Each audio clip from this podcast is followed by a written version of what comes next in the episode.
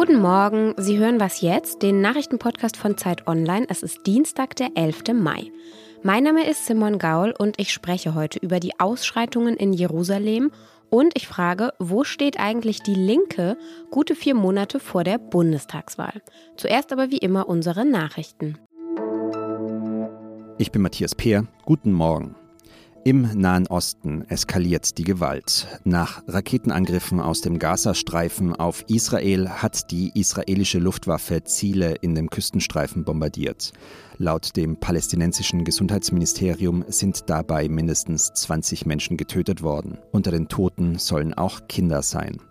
Mehrere Staaten, darunter Deutschland, die USA und Großbritannien, haben eine Deeskalation der Lage gefordert. Nach Zusammenstößen in Ostjerusalem hat sich die Lage in den vergangenen Tagen immer weiter zugespitzt. Meine Kollegin Simon Gaul bespricht gleich die Hintergründe. Das Gespräch hat sie gestern vor den Raketenangriffen aufgezeichnet. Bundesaußenminister Heiko Maas bricht heute zu einer zweitägigen Reise nach Rom auf. Er trifft sich dort mit seinem italienischen Amtskollegen. Sie wollen über den Konflikt im östlichen Mittelmeer zwischen Griechenland und der Türkei sprechen und über die Lage in Libyen. Außerdem soll es um den Tourismus gehen, denn im Sommer will sich Italien für Touristen öffnen und die italienischen Urlaubsziele sind bei Deutschen ja sehr beliebt.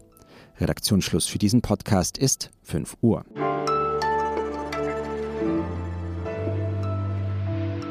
Vieles vermischt sich gerade im Konflikt zwischen Palästinensern und Israelis und aktuell scheint ein Streit um Häuser im Ostjerusalemer Stadtteil Sheikh Jarrah ein Auslöser zu sein. Palästinensische Familien sollen von dort vertrieben werden, da Israel das Gebiet für seine Siedler beansprucht.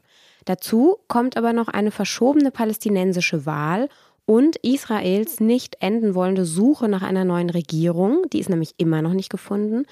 Und über all das spreche ich jetzt mit Steffi Henschke. Sie ist freie Journalistin, lebt in Tel Aviv und berichtet für uns immer wieder über den Nahostkonflikt. Hallo Steffi.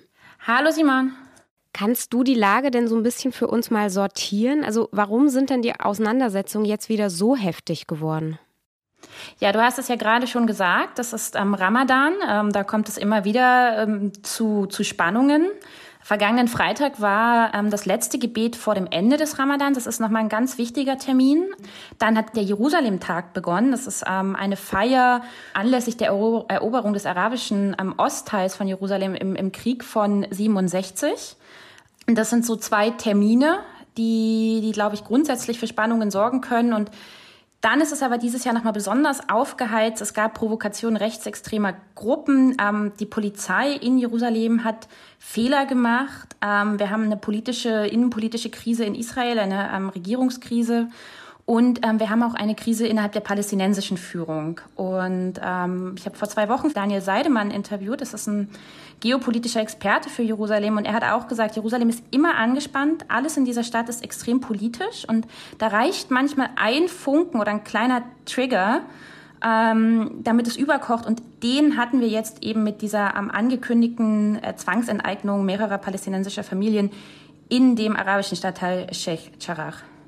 Palästinenserinnen und Palästinenser fürchten ja auch, dass das eben tatsächlich ein weiterer Schritt ist zur Vertreibung aus Ostjerusalem. Ist diese Sorge denn berechtigt?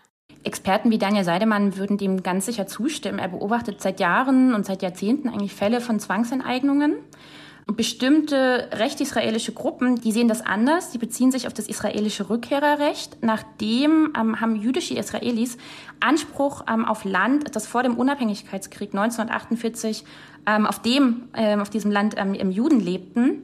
Und so war das eben auch in Teilen von Sheikh. Und ähm, so ist es eben auch in Teilen von ganz Ostjerusalem. Und Ostjerusalem ist eben laut Völkerrecht seit 67 besetzt. Und hier sieht man mal wieder, das ist ein Fall, wo israelisches Recht gegen Völkerrecht steht.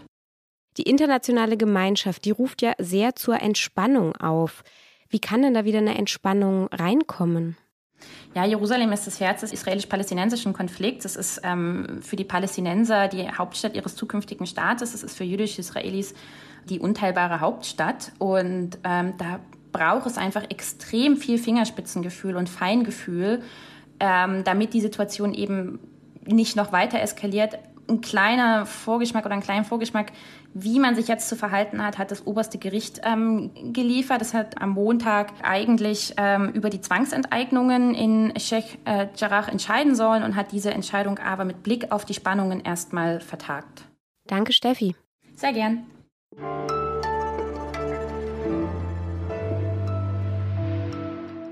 Und sonst so? So klingt's im Bienenstock. Und Bienen sind ja wirklich wahnsinnig faszinierend. Eine Bekannte von mir ist Imkerin und hat mir jetzt am Wochenende erst wieder erklärt, dass sie gerade darauf wartet, dass ihr eines Bienenvolk jetzt schwärmt. Und dann hat sie mir so erklärt, wie die kommunizieren untereinander und also hochkomplexe Organisation, irre spannend. Aber offensichtlich können diese kleinen Tierchen sogar noch viel mehr. Eine Gruppe niederländischer Forscherinnen, die hat es nämlich geschafft, Bienen darauf zu trainieren, Infektionen mit Corona zu erkennen. Bienen sind nämlich extrem geruchssensibel. Und diese Versuchsbienen, die haben jetzt also immer dann Zuckerwasser bekommen, nachdem sie an einer infizierten Probe vorbeigeflogen sind. Darauf haben die sich dann trainiert und haben sich das gemerkt. Und jetzt strecken eben diese Bienchen immer ihre Rüssel aus, sobald sie irgendwo eine Erkrankung riechen weil sie eben denken, sie bekommen wieder Zuckerwasser. Die Frage ist jetzt natürlich, was genau machen wir mit der Erkenntnis? Also gibt es jetzt bald Corona-Tests vorm Bienenstock? Ist aber eigentlich auch egal, denn spannend ist es so oder so.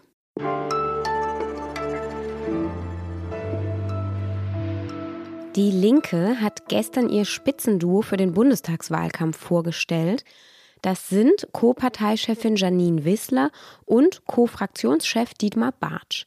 Wie gut sich diese beiden aus Sicht der Partei ergänzen, das hat meine Kollegin Elise Landschek Ihnen ja gestern schon im Update erklärt.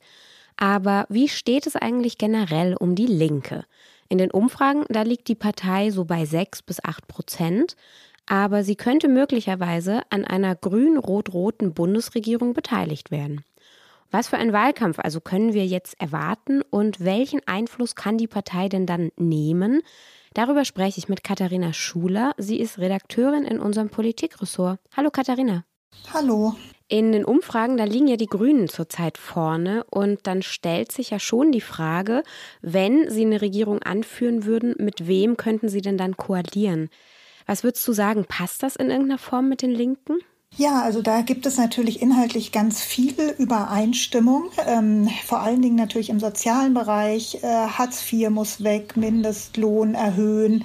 Da sind Grüne und Linke auf einer Linie, auch was eine Kindergrundsicherung zum Beispiel angeht. Genauso ähm, was die Finanzierung von äh, politischen Projekten angeht. Eben, sie wollen die beide stellen die Schuldenbremse in Frage, wollen hohe Vermögen höher besteuern. Also da gibt es sicher auf der einen Seite ganz viel programmatische Übereinstimmung, aber man muss eben auch sagen, Knackpunkt ist dann ganz klar die Außenpolitik da in der Frage, äh, wie geht man um mit äh, Bundeswehreinsätzen im Ausland, ähm, wie, wie, soll der Verteidigungshaushalt in Zukunft sein? Äh, die Linke schlägt ja vor, den um 10 Prozent jedes Jahr zu kürzen.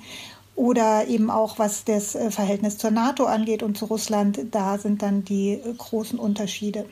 Und was würdest du sagen, sind jetzt die zentralen Themen, mit denen die Linke in den Wahlkampf gehen will? Ja, die Linke hat man so ein bisschen den Eindruck, sie haben verstanden, dass es sich äh, für sie nicht lohnt, äh, Klimaschutz äh, auf Platz 1 zu setzen. Also sie haben natürlich auch neben Klimaschutz ganz wichtig, toppen da sozusagen in den Zielen teilweise sogar noch die Grünen. Aber sie werden sich wahrscheinlich doch eher auf das Thema soziale Gerechtigkeit konzentrieren und eben vor allen Dingen auch versuchen, den Klimaschutz als soziale Frage durchzubuchstabieren und als eine Frage, ähm, die es eben auch notwendig macht, sich mit großen Konzernen auseinanderzusetzen und da nicht einzuknicken. Und in dieser Weise werden sie versuchen, sich gegen die Grünen zu profilieren. Und diese Profilierung soll jetzt also mit Janine Wissler passieren und eben auch Dietmar Bartsch. Jetzt kennt aber Frau Wissler ja irgendwie kaum jemand. Kann das denn klappen? Ja, also ich denke schon, weil äh, Frau Wissler ist äh, wirklich äh, jemand, äh, der sehr gut reden kann äh, der auch eine gewisse Strahlkraft hat. Und gerade weil sie noch nicht so bekannt ist, denke ich, wird sie in den Medien eher stärker gefragt sein als er. Er gehört ja sozusagen seit Jahren zum politischen Inventar der Linkspartei. Und ähm, naja, sie vertritt eben auch die radikaleren Positionen. Das kann ja dann auch äh, für Medien durchaus ganz interessant sein. Und ich denke, der Wahlkampf ist jetzt eben für sie wirklich eine große Chance, sich auch bekannt zu machen als neue Parteivorsitzende. Danke, Katharina. Ja, gerne. Wir sind damit auch wieder am Ende dieses Nachrichtenpodcasts, zumindest für die Morgenfolge. Heute Nachmittag bekommen Sie ja wie immer unser Update. Bis dahin schreiben Sie uns wie immer an wasjetzt.zeit.de. Mein Name ist Simon Gaul und ich wünsche einen schönen Tag. Tschüss.